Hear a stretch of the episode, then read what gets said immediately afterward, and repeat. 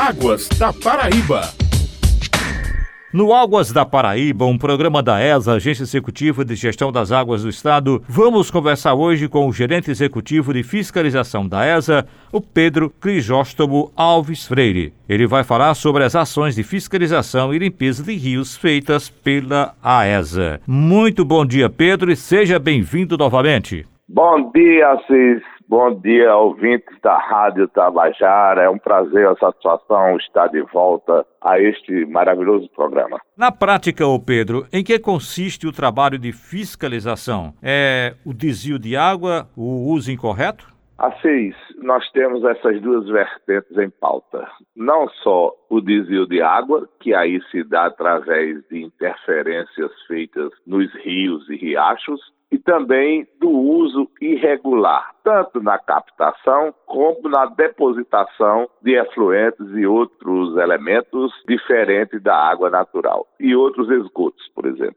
Então, a fiscalização, por isso que se diz fiscalização do uso dos recursos hídricos. Nós estamos a operar qualquer vigilância sobre como está sendo conduzido o uso da água em qualquer recanto do Estado, tanto nas águas estaduais como nas águas federais, quando delegadas pela Agência Nacional de Água e Saneamento. E recentemente, ô Pedro, foi realizada uma grande fiscalização nos municípios de Bananeiras e Solânia. Foi constatada alguma irregularidade, como você frisou aí? Essa fiscalização de Bananeiras e Solânia adveio primeiro de uma preocupação do Ministério Público. As promotorias de Solânia e Bananeiras estiveram muito atentamente preocupados com essa questão dos poços de água subterrânea, porque segundo os dois promotores, a promotora e o promotor, se havia muita perfuração de poços, tanto em Solânia como em Bananeiras.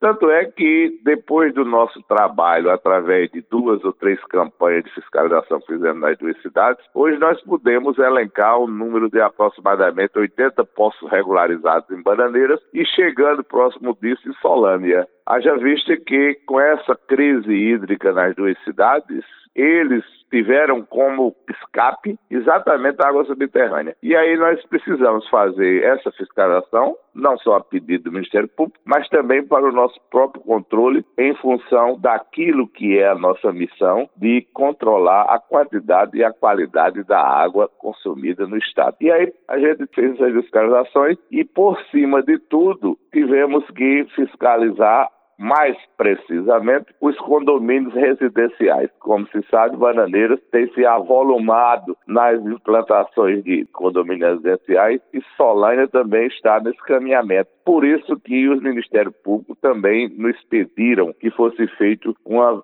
fiscalização em todos os condomínios e assim nós o fizemos. E a equipe de fiscalização, Pedro, também esteve em contato com usuários do açude Araçagi. E qual a situação por lá? Todos estão regularizados? Não. Isto partiu de uma demanda do próprio presidente da ESA, doutor Porfírio Loureiro, em função da difícil recarga do açude do ano passado. Como se sabe, o açude Araçagi sempre sangra ou sempre verte duas vezes ao ano, já chegou a verter até três vezes ao ano, e no ano passado ele não sangrou. Não sangrando, obviamente que a evaporação e os usos de salvação de irrigação de abacaxi, concomitantemente a água retirada para o abastecimento humano das cidades lá circunvizinhas, certamente o açude perde a sua capacidade de reserva. E em função disso, o presidente pediu que nós fôssemos até lá para nos atualizar com relação ao volume atual e os usos atuais. E assim nós colocamos um barco, fizemos um sobrenado no açude e detectamos que existiam 22 equipamentos de captação de água no espelho.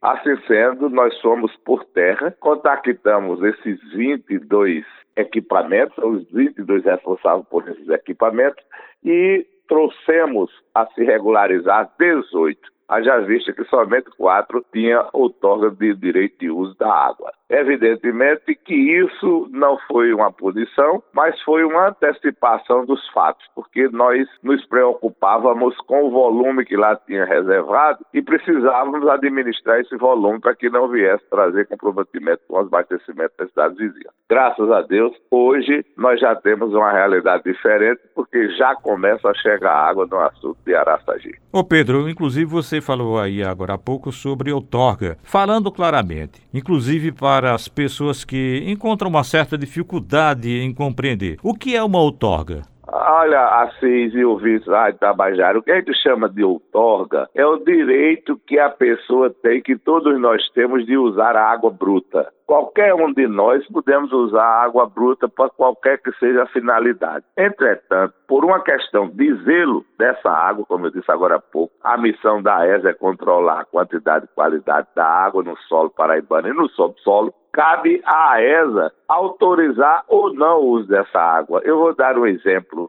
Você sabe que o açude Araçagi, ele tem uma descarga de fundo que leva a água até aquela usina de açúcar que produz o açúcar alegre. E no curso dessa água, na descida da água, na passagem da água pelo rio, muitas pessoas se valem dela para irrigar capim, para irrigar abacaxi, para irrigar cana de açúcar. E esses usos têm que ser controlados pela ESA para não trazer nenhum prejuízo à usina Monte Alegre, que fica lá ao lado da BR-101 em Mamanguape. Como é que a gente pode fazer esse controle? Fiscalizando quem está tirando a água e deduzindo daquele volume que está sendo direcionado da barragem aquele quantidade. Se nós temos 10 usuários ao longo do rio, nós vamos ter que dividir essa água que está descendo do açude para esses 10 usuários, para que não tenhamos nenhuma complicação no que fica na ponta. Isso é o que se chama de gestão de recursos hídricos. E é isso que é outorga, essa autorização que a ESA dá para a pessoa usar a água que tiver à sua disposição. Ou a ESA deixa de dar a outorga a essa pessoa se essa água que tiver lá disponível já estiver comprometida com outros outorgados. Então, enfim, a outorga é uma licença que a ESA dá para você usar a água por um ano, ou três anos, ou dois anos, de acordo com o uso dela. E essa água normalmente é usada para irrigação, para criação de peixe, até para lazer. Você tem o direito de usar água para botar uma bica lá, botar um